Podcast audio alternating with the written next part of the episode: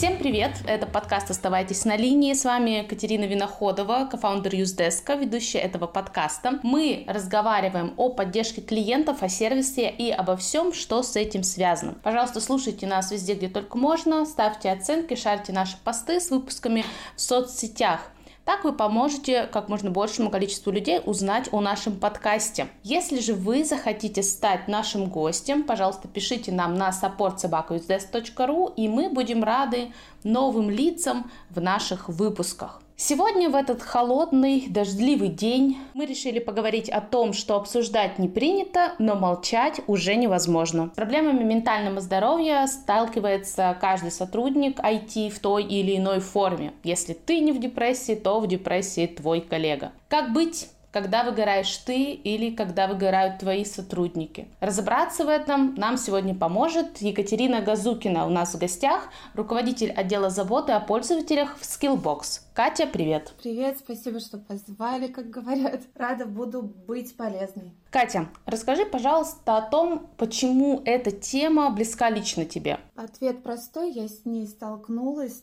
ну, с выгоранием конкретно мне его не диагностировали, но я, скажем так, сама старалась, насколько это возможно, там при помощи Ютуба, каких-то медиа, книг банально, да, изучать а, то состояние, которое испытала и понимала, что оно отличается от нормального, ну, какое-то ментальное, да, расстройство. Ну и, соответственно, изучив, почитав, а потом уже придя э, вместе с неврологом к диагнозу FR32, что значит тревожно-депрессивное расстройство, я поняла, что а, выгорание является неотъемлемой такой ступенькой на пути вот к этому, а, ну, к сожалению, достаточно популярному диагнозу. Вот.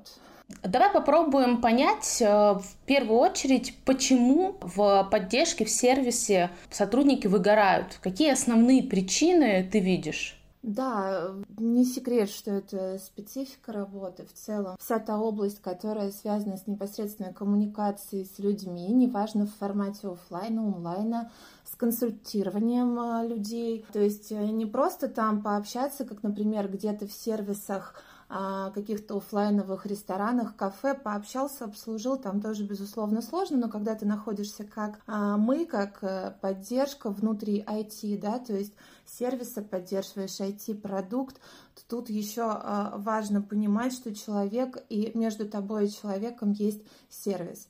И вот этот сервис, э, с ним важно уметь работать, он должен быть классным, и, соответственно, тебе нужно быстро ответить, да, то есть человек обращается не всегда только с тем, как здорово, что я ваш студент, но и, а, вы знаете, я не могу вот начать пользоваться, не могу, да.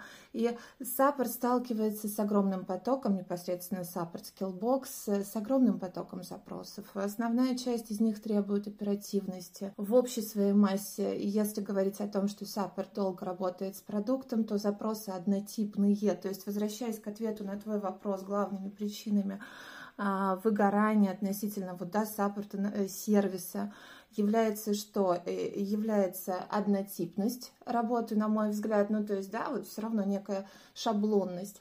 Э, что еще? Это постоянный поток, это э, требуется динамика, требуется при этом качество текста, решение запроса, чем быстрее, тем лучше. Это своего рода постоянная прокачка компетенций, пусть поверхностных, да, ну то есть, когда ты поддерживаешь пользователей продукта, который постоянно меняется, растет, а, разрастается в горизонталь, вертикаль, как угодно, тебе постоянно нужно оставаться забрифованным. Тебе постоянно нужно успеть а, все услышать, прочесть, где-то в медиа, где-то услышать от коллег и все это донести пользователю, да.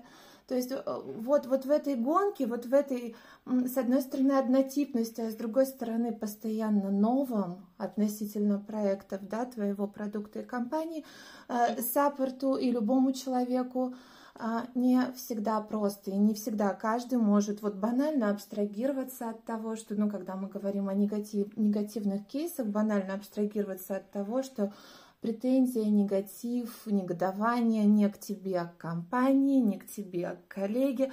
Ну, то есть вот эти штуки тоже приводят к выгоранию. Какая-то несовершенная обратная связь от руководителя, да, тоже может привести к выгоранию. Что еще я заметила сама по себе и по своим коллегам, что уход на удаленку когда ты не всегда работал на удаленке, а ты был в офисе, ты был офисным сотрудником, у тебя была возможность выпить с коллегой чай, вино в пятницу вечером, то есть ты мог его э, ну, максимально там тактильно потрогать. То есть даже есть вот в те периоды моего э, изучения выгорания и депрессии, я также читала про нейрохимию мозга и биохимию мозга. И вот есть такой гормон, который вырабатывается при офлайновой да, вот связи, общении, окситоцина. Вот когда мы все в онлайне, он не вырабатывается. На самом деле, являясь ну, не то чтобы критически важным, но приятным гормоном для нас. Так вот, на удаленке мы этого не испытываем. Ведет ли отсутствие этого гормона к выгоранию, я сомневаюсь, но тем не менее, как вот эта вот капелька в общую кучу вот этих вот, да, причин, безусловно, можно отнести. Так вот, вот на удаленке мы друг друга видим где? В мессенджерах, мы друг друга видим а, в основном там приложении, мы друг друга видим в тексте, очень много в тексте. Текст что делает? Текст убивает эмоции. Соответственно, ты можешь чаще прочесть не так тебе может казаться, что от тебя требуют быстрее, да, то есть еще одной причиной выгорания, которую я диагностировала, я считаю все-таки вот этот формат удаленной работы, формат в основном текстового общения, ну вот как-то так. Кать, как ты думаешь, какие маячки помогают понять, что сотрудник уже скоро не сможет работать так же эффективно, как он работал до этого раньше. Как заметить начало выгорания? Ну, безусловно, по цифрам, да, вот все мы, а, руководители, мне больше нравятся менеджеры, а мы что делаем? Мы ежедневно относительно там нашей сферы, опять же, специфики наблюдаем за цифрами. То есть наша загруженность, наш человеческий ресурс команды. Ну и, соответственно, мы знаем, а, безусловно, по дефолту какое-то среднее, которое каждый из них, находясь с учетом там их каких-то графиков 5-2-2-2, в нормальном рабочем темпе с высоким качеством закрывает кейсы. Так вот, э, отвечая на твой вопрос, мне кажется, маячком, безусловно, будет, если цифры эффективности саппорта изо дня в день прыгают, снижаются. То есть ты видишь, он вроде сегодня в своей цифре, завтра он провалился. А потом, что еще может происходить? Этот человек ну, начал дисциплинарно как-то опаздывать, задерживаться, отпрашиваться или этот человек вдруг стал болеть. Ну, болеть там я сейчас не говорю про формальность, про больничный, но да, вот ты заметила, вот тут там мне нужно там вот, вот это, вот то, ну просто видишь, человек меняется. И здесь, конечно, это те первые маячки, когда, ну, желательно, хотелось бы, чтобы мы каждый так друг к другу относились. Мы пришли к человеку и спросили, как дела. А, ну, это уже, наверное, следующая тема нашего обсуждения, да, вот. Ага, то есть мы заметили, что что-то у нас не так с цифрами, заметили, что сотрудник начал вести себя по-другому. Наши действия, что нам нужно сделать в первую очередь? Ну, давай расскажу, как вот у нас. У нас уже тут все зависит еще от масштабов команды. Наша команда вот э, сейчас состоит в среднем из 30 человек, в том числе там техническое направление, да, внутри а направление качества, тим лиды, ну, это вот уже наши какие-то структурные штуки. Но, скажем так, что первым если у тебя есть тимлит, капитан, как угодно у человека, да, вот за которым ты заметил изменения, тебе нужно сходить к капитану, к тимлиду, обычный статус, спросить, а, нет, не заметил ли он, как у него дела, может быть, там какой-то внутри конфликт. Ну, в общем, пообщаться, внутренний статус по человеку. Если нет такого человека, или в целом ты понимаешь, что где-то чуть упустил, и маячок уже горит ярче, нужно идти напрямую к человеку. Ну и, естественно, не прямыми догадками, а с банальными банального «как дела?» начать разговор. «Как дела?» Потом рассказать, как я это делаю, что, слушай, ну, я в рамках своих задач и искреннего интереса обратила внимание, цифры прыгают, скачут, что мешает. Ты знаешь, иногда бывают смешные истории, вот опять же про удаленку. Иногда может оказаться, что у человека были проблемы с провайдером, он там его менял, допустим, да, и что-то там, ну, как-то не хотел лишний раз руководителя беспокоить, да, там что-то об этом говорить, или ему казалось, все будет не так заметно. Вот как-нибудь так тоже может быть. Ну, то есть поговорить, когда ты заметил. Договориться. Что можно предложить человеку, если действительно Давайте рассмотрим сценарий. Человек вам говорит, да, вот знаешь, там, Катя, у меня есть ощущение, что что-то как-то не так себя чувствую, к работе у меня как-то вот не так желание или там не с такой охоткой я вообще просыпаюсь. А здесь э, первое, ничего никогда не нужно диагностировать и предполагать, потому что мы не являемся медиками, да, там уж тем более как-то к этому близкими людьми. Мы можем быть людьми, которым это понятно, исходя из своего опыта, ну или в целом как бы людьми, которые допускают, да, ну, наличие каких-то ментальных штук вот этих. Поэтому мы не диагностируем, мы просто предлагаем, говорим, слушай, ну так действительно бывает, каждый устает не только там, опять же, побегав пару кругов на стадионе, но и от работы вроде бы статичной, но постоянно умственной, да, активной, поэтому что я тебе могу предложить? Там как твой менеджер, ты можешь сходить там в отпуск раньше времени, да, ты можешь поменять график. Я, ну, то, то есть здесь мы с человеком еще можно спросить, слушай, ну, как правило, просто понимаете, ментальные эти штуки, они сопровождаются проблемами со сном. Безусловно. То есть человек либо страдает бессонницей, либо ранними пробуждениями. И вот здесь, кстати, важно бы это помнить, вот полезно каждому, если ты ну, с человеком уже в диалоге про его состояние, то спросить, как он спит, а, потому что ну, недостаток сна не секрет, он очень влияет на качество работы. И, скорее всего, он скажет, что у него либо бессонница, либо пробуждение. И здесь что? Мы можем предложить поменять график на время. Мы можем ну, дать понять, что ну, мы, естественно, заинтересованы, мы знали человека активным, проактивным, в таких цифрах, в таких как бы, да, вот результатах. Сейчас мы даем какое-то время вместе, но мы хотим, чтобы и э, там я как э, менеджер э, вложила свои искренние переживания и какие-то, да, вот эти альтернативы для сотрудника, и он как человек себе неравнодушный начал заниматься своим ментальным здоровьем. Ну и далее уже, благо там во многих компаниях, в том числе в Skillbox, отличная программа лояльности. У нас предусмотрены, да, какие-то вот партнерки по сервисам, да, там каким-то психологическим онлайн. Ну, то есть, естественно, сейчас мы без имен говорим, но я про то, что вот да. если ты еще и работаешь в такой компании, а мы сейчас говорим в основном да, про сферу все-таки IT, там, как правило, подразумевается что-то подобное. Иногда, но это скорее в западных компаниях, мне нравится а, естественно, практика штатного психолога, да, безусловно, здорово. Ну, то есть, э, по твоему опыту, корпоративный психолог, это уже приходит к нам тоже? Это уже не становится чем-то экзотичным. Да, это не становится экзотичным, это здорово. Я вот опять же, когда изучала, читала, до сих пор продолжаю, ну, это остается сферой моих интересов, да, то есть как э, не только там справляться с подобными штуками, но и как с ними жить и как э, с ними не терять социальную адаптацию. Я вижу, что действительно в России такие крупные компании, как, э, ну, мы сами знаем, самые крупные, там, представительства, я имею в виду, да, вот э, надеюсь, что и в наших каких-то местных компаниях тоже. В общем, мы становимся более, так скажем, открыты к этой теме и стараемся, стараемся допускать и сразу учитывать ее в системе нашей рабочей среды. А, ну вот как тебе кажется, вот э, стигматизация вообще ментального здоровья и этой темы, она все равно остается. Вот самому сотруднику, который столкнулся с этим, ведь может быть э, неудобно, стыдно рассказать тебе как руководителю, там, при взаимодействии с своими коллегами как-то этим поделиться, потому что ну, это нестандартная такая ситуация, ты уже вроде бы не болеешь, но делать при этом ничего не можешь. Вот как, что бы ты посоветовала именно самому сотруднику, который с этим столкнулся, как себя вести в рабочем плане? Ну, давай я отвечу из двух э, частей на твой вопрос, там про себя, да, опять же, интересно, как это было у меня.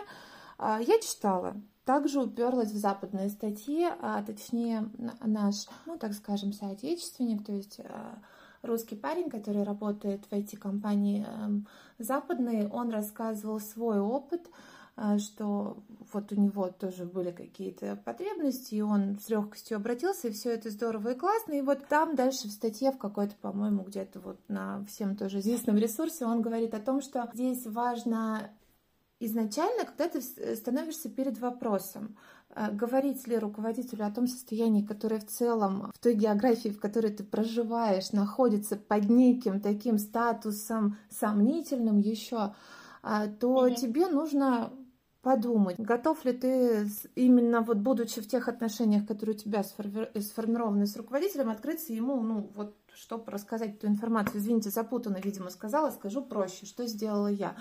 Я просто, э, ну, оценила еще раз, вспомнила, подумала, так, у меня руководитель вот такая, у меня с ней отношения вот такие в плане, ну, абсолютно нормальные, рабочие, при этом, как мне кажется, вот этот общий флер Skillbox э, такой, знаете, ну, все-таки людей особого нрава, ну, мне кажется, в каждой компании люди так формируются, но у нас, тем не менее, в общем, э, важно почувствовать, одного ли ты нрава с тем человеком, который является твоим руководителем, что я вкладываю в нравы?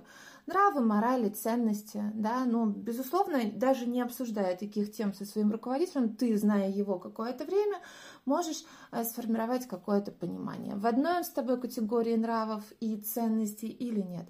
Так вот, мне повезло, я со своим руководителем в одной, поэтому я как-то вот пришло время, пришло явное понимание, что у меня есть выгорание, а я уже сходила неоднократно к врачам, ну, да, и вот я тогда сказала своему руководителю, на что получила изумительную реакцию, очень супер поддерживающую, ни капли не ошиблась, то есть, да, и вторая часть твоего вопроса и моего ответа про то, что посоветовать такому человеку. Первое, это мы определили, это понять, подумать, одного ли ты нрава со своим руководителем. А второе, обязательно сказать. Сказать и договориться. Ну, то есть самому для себя э, решить и понять, вот что я успела понять. Это не, про, не, не проходит быстро. Это, это я подразумеваю под выгоранием. У выгорания, как я успела изучить, у него четыре стадии. Вот первые две, в них можно жить и ничего не замечая работать, а во второй тебе будет казаться, что ты еще и супер классно работаешь и очень много будешь работать. И будет казаться, что ты супер эффективный и, и это никогда не закончится. Это вот, кстати, тоже является, как незабавно, признаком выгорания.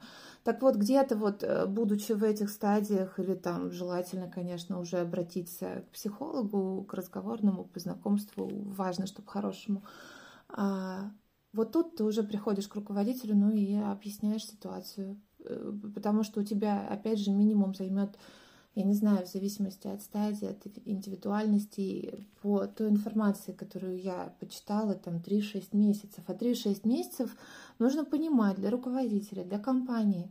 Это сроки большие, это не пойти там, да, на какой-то компромисс и отпустить тебя не на 28 дней, а на там, не знаю, пару месяцев. Это все-таки 3 месяца, э, полгода. В моем случае, ну, у меня лечение займет около трех лет, да, я только полгода лечусь.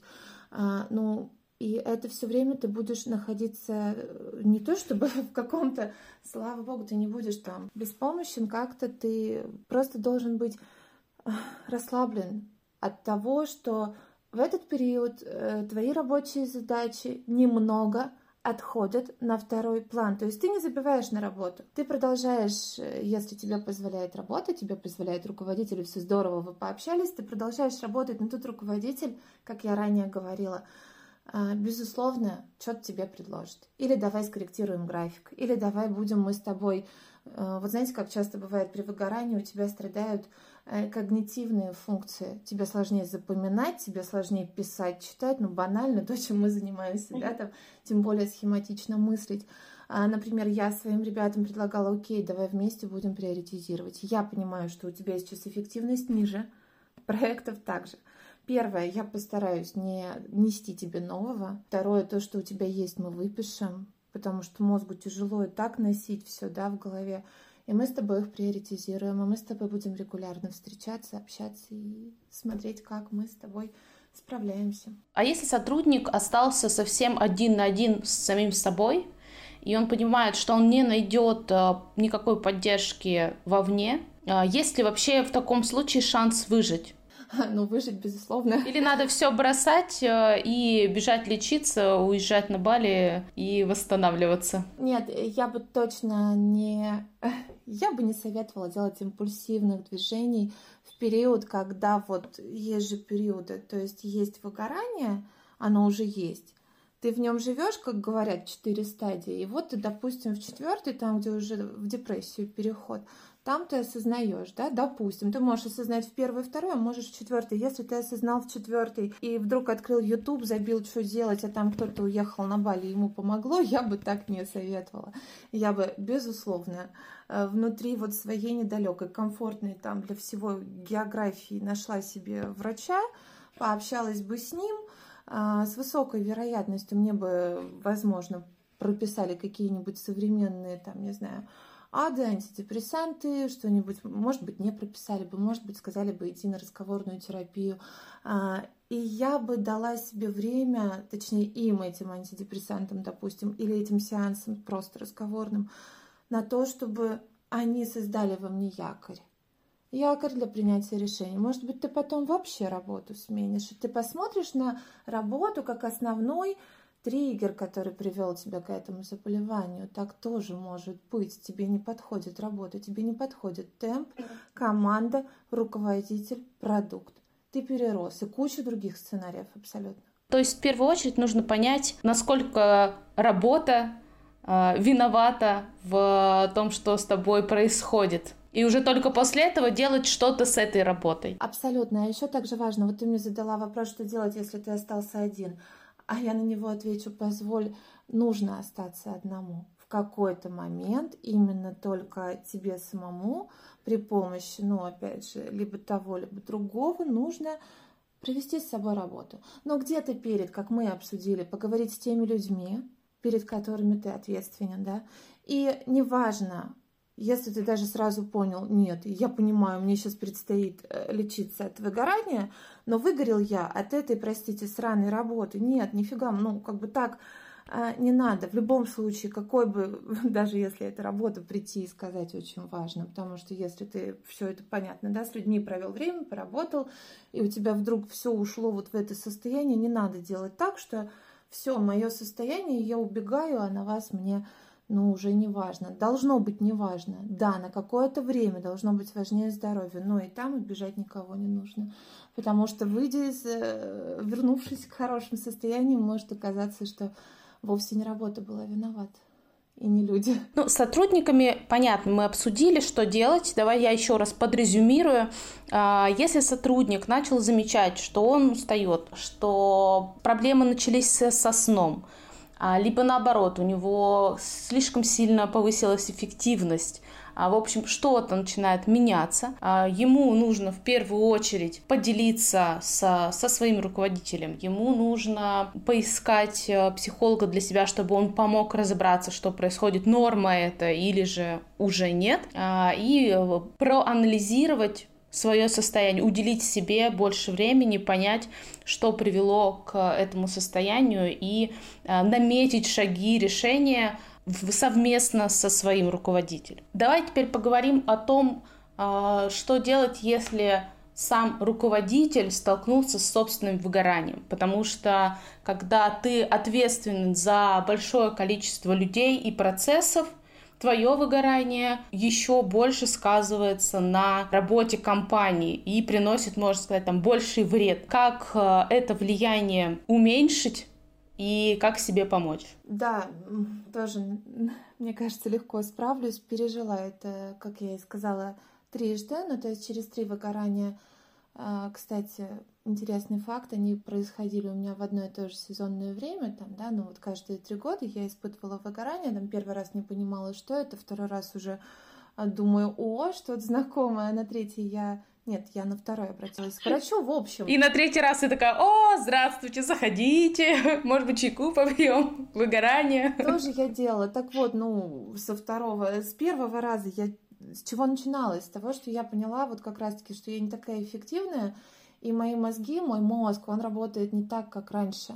Что делать? А, во-первых, понять это и понять, что это не навсегда так. Плюс у меня, кстати, был вот этот явный такой маячок, я рано просыпалась, то есть суммарно я мало спала, а скиллбоксов в моей жизни было много, как и все там годы, и я с удовольствием всегда допускала там больше 8 часов работы, а здесь у меня получалось, что там, допустим, 12 часов я работаю, там каких-то четыре э, сплю, и то плохо. И работа даже во сне мне снилась. Это, кстати, вот опять же а, маяк э, про, так скажем, намек, что же может быть причиной. А, я, значит, поняла, приняла, уже как бы тогда, ну, тогда на самом деле мне не хотелось что-то с этим прям делать. Мне казалось, сейчас посплю, пройдет, но спать тоже не получалось. Поговорила с руководителем, и вот тогда мне как раз предложили новый формат. Я была офисным сотрудником, но мне предложили на удаленке побыть. Почему? Не потому, что мне вдруг перехотелось в офис ходить, а потому что я э, не являюсь москвичкой, как многие, у меня есть свой родной город, и мне вот э, в тот момент, когда я испытала первое выгорание, э, так мило и трогательно, но мне захотелось домой, да, то есть побыть дома, я понимала, отпуск не могу позволить, работы много, в общем, мне разрешили и побыть дома, и поработать удаленно. Параллельно я начала что делать, то есть для меня было ново с командой, будучи менеджером, да, общаться в удаленном формате. То есть я себя загнала, будучи в выгорании, еще и в задачу перевести менеджерство на а, удаленный формат. Но здесь я вам скажу, что это сработало в плюс. Когда у нас страдают когнитивные функции мозга э, в случае выгорания, не депрессии. Депрессия это уже не нужно себя насиловать, надо брать и помогать себе. В выгорании еще в первых стадиях можно что сделать? Можно обдурить мозг. Знаю по себе, плюс читала там какие-то рекомендации. Как это происходит? Мозг является ленивым, мы все знаем, что прежде чем что-то сложное, мы сто всяких там причин найдем, чтобы сделать другое. Так вот, что я сделала? Я перевела работу на удаленку, я изменила с ребятами формат общения, я сделала себе календарь. Календарь постоянных регулярных встреч. Если мозгу тяжело а, планировать, не то чтобы там неделю или квартал, там неделю, день сложно. А, да, иногда не хотелось. Иногда хотелось не прийти, иногда хотелось опоздать, иногда хотелось отказаться, но вот через какое-то не хотелось. То есть именно вот так мозг заводишь, как машину, как мотор машины, который заглох. Да? И действительно, первый раз и второй мне удалось обходиться без антидепрессантов, то есть на собственном ресурсе, на неких таких мне кажется, практиках, да, но это же, безусловно, ритуальные какие-то штуки, практики, то есть мозгу тяжело разгружай, делай календарь, занимайся планированием, приоритизацией. Вот что я стала делать как менеджер. Задач также много, о чем я говорила, да, потом я это уже транслировала, этот пример себя на ребят э, своих, которые сталкивались с подобным, но это было все со мной. Я сам, сама прошла через что, то, что я вместе со своим руководителем или я самостоятельно обязательно приоритизировала. Вот, э, что еще?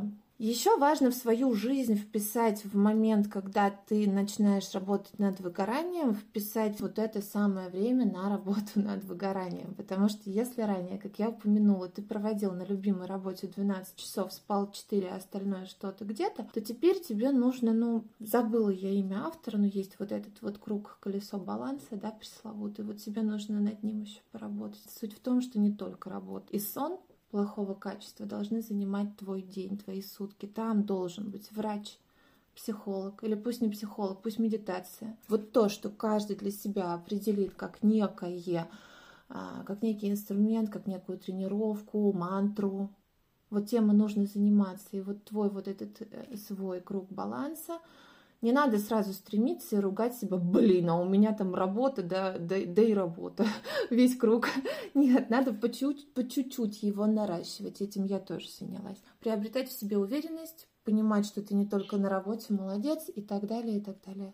Я сейчас поймала себя на интересной мысли о том, что все, что ты говоришь, звучит позитивно. И есть очень, очень такой парадоксальный момент, что как будто бы выгорание, особенно, наверное, для начинающего руководителя, это возможность очень быстро вырасти э, в, и в профессиональном, и в личностном плане. Потому что, если смотреть с точки зрения профессиональной, ты учишься приоритизировать, ты учишься делегировать, потому что другого варианта нет. Молодые руководители берут все на себя, пашут как не в себя, а, все задачи, гиперконтроль и так далее. Как только ты выгораешь, все лишнее уходит на задний план, ты учишься приоритизировать задачи, то есть, по сути, ставить себе календарь, жить по расписанию, управлять своими задачами.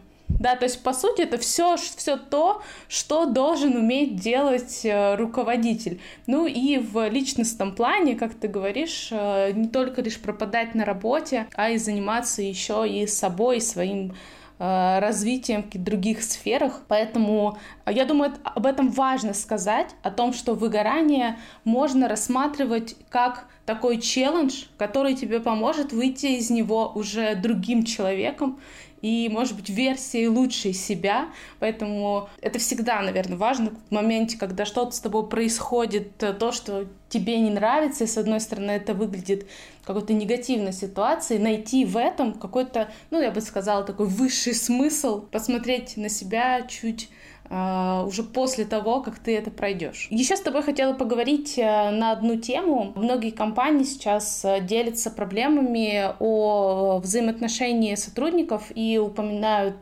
токсичную атмосферу на работе, о том, что с ней делать, как сделать отношения между сотрудниками здоровыми. Я думаю, что одной из проблем, наверное, той токсичности, которая возникает, в том числе является выгорание сотрудников. И когда они выгорели все подряд, конечно, конечно же, довольно сложно сохранить еще и нормальную коммуникацию э, между друг другом. А вот э, какие бы ты советы дала с, с этой стороны? То есть как э, коллегам относиться друг к другу, как учиться замечать там чьи-то проблемы и в этом контексте более бережно, возможно, коммуницировать? Есть ли какие-то правила?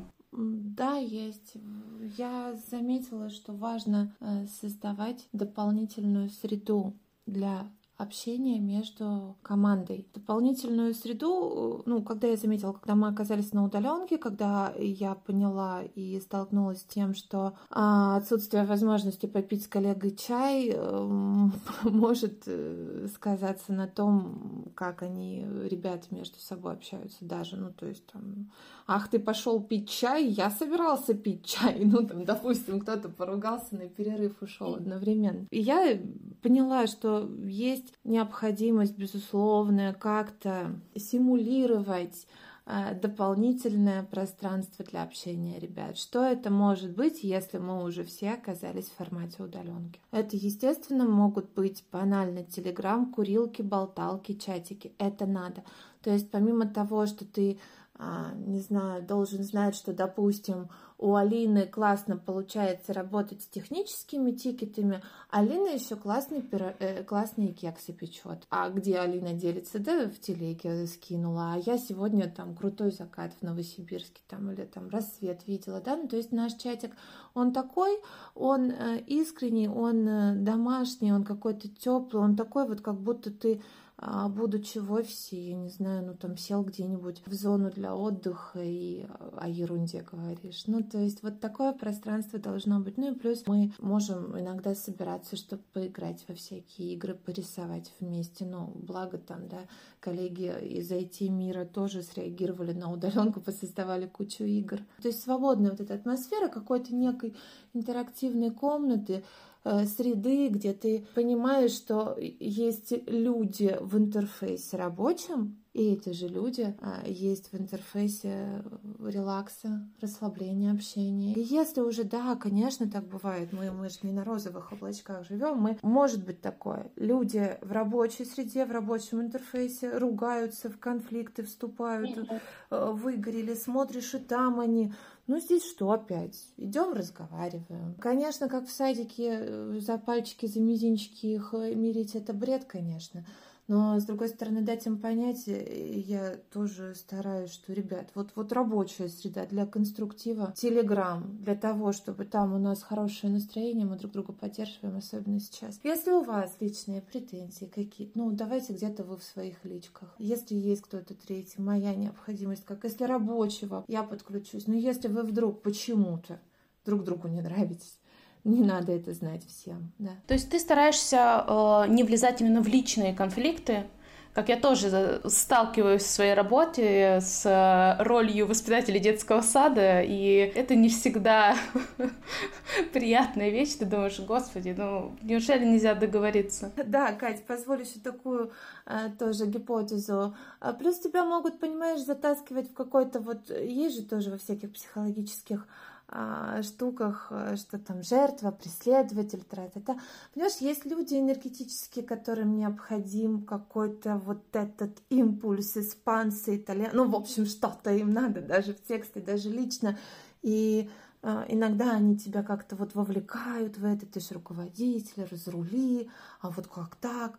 Но тут тебе, э, ну это я не тебе, конечно, а всем ребятам советую, кому интересно, просто холодным умом абстрагироваться и подумать, так, тут есть рабочий момент какой-то, с этим что-то не связано, им просто там группы, там, не знаю, разные нравятся музыка, вкусы у них разные. Все, ребят, тогда вы где-то там, чтобы никто не знал про ваши вкусы, ну и чтобы не сказывалось на работе. И, конечно, если это вдруг люди, у которых общий проект, да, и вот ты знаешь, что они друг другу не нравятся, стараться их не сталкивать, понятно, попробовать. Если ты уж осознаешь, но не принимают друг друга, разводить по проектам. Бывает, что дать кому-то общий проект спасительно, да? Вот если люди вроде всегда были в хорошей коммуникации, потом кто-то кого-то обидел, и они перестали друг друга понимать, попробовать наоборот. Там, ребята, сделайте вместе. А я вам как руководитель прошу, а вы сделайте, поработайте. Иногда это помогает. И еще один вопрос задам на эту тему. Как тебе кажется, стоит ли э, расставаться с э, очень хорошим профессиональным плане сотрудником, но токсичным в плане общения? Смотри, любые какие-то вот изолировать, э, а, сказать ему, слушай, работай сам, ни с кем не общайся. Это только какое-то временное па, как в балете, понимаешь, но путь все в ту же сторону, билет в один конец. Поэтому здесь важно, опять же, определить градус. Если там еще все решаемо, если можешь не только ты, а там благо у тебя есть кто-нибудь типа HR, BP, какой-то третий человек. То есть ты пообщался со своим человеком, выгоревшим, злым, вредителем уже. Пошел HRBP пообщался. Вы ему предложили, он в отпуск сходил. И вот если он вышел и опять что-то там такое, но он при этом классный и крутой, но при всем при этом он ходит в общих каналах и как-то влияет на настроение команды, слушай, я бы выбрала расстаться. Только потому, что если этот человек настолько уже непоколебимо увяз вот в этом вот, вот в этих вот явных признаках выгорания, которые могут быть вредительством, то лучше ему уйти, лучше для компании, и для него. Значит, он настолько не любит продукт. Значит, настолько он устал уже. А зачем тогда? Расставаться надо. Уходить красиво тоже важно. Отличный совет, Кать, спасибо большое. Мы переходим к нашей регулярной рубрике «Что почитать?». Здесь мы просим наших гостей совет, э, что почитать из книг, каналов, гайдов, посмотреть или послушать. В общем, любой полезный контент, который тебе понравился. Давайте начну с, со стандартных рекомендаций, которых я, которые я даю ребятам. Иляхов как настольный, да, такой человек настольный, когда тебе нужно написать письмо, когда тебе нужно ответить на конфликтное письмо. И что еще важно, про баланс вспоминаем и помним, что еще? Ну, читать что-то отстраненное от темы работы, а, отдыхать. Что я читаю и рекомендую, есть такой достаточно молодой режиссер а, Паула Соррентино. Снимает он безумно красивые фильмы, «Молодость», «Рука Бога», берет кучу всяких наград, не в этом суть, дело вкуса. Мне он нравится, и вот он написал книгу, называется она «Правы все», по-моему, очень актуальный в нынешних а, общеглобальных, да, каких-то вот настроениях, актуальный какой-то вот такой манифест «Правы все». Книга, она не грузовая, она легкая, она где-то биографичная, она современная, она и про любовь, она там про кучу всего, когда твой мозг просто может раствориться, переключиться, да, его основная задача с рабочих интерфейсов, мы ушли на фантазийные свои, что там Соррентино написала, мы представили и хорошо уснули. Ну, то есть Соррентино правы все, Иляхов, когда мы работаем, а дальше, ну что, я люблю читать, э, недавно читала про основателя Зара, Аманси, Аманси Артега, ну и в целом, да, всего вот этого бренда. Почему мне такое может быть интересно? Ну, во-первых, Зару люблю, ношу, носила, любила. А во-вторых, э, слушайте, ну человек всю жизнь посвятил продукту с маленького до большого, вокруг сервиса, вокруг всего, и это всегда интересно. У него есть чему поучиться уж точно. Как-то так. Спасибо, Катя. Сарантино люблю, почитаю обязательно. Спасибо за совет. Ну что, э, Было очень интересно. Я надеюсь, что наши слушатели для себя возьмут много полезного. Всем желаю ментального здоровья. Пока-пока. Пока-пока.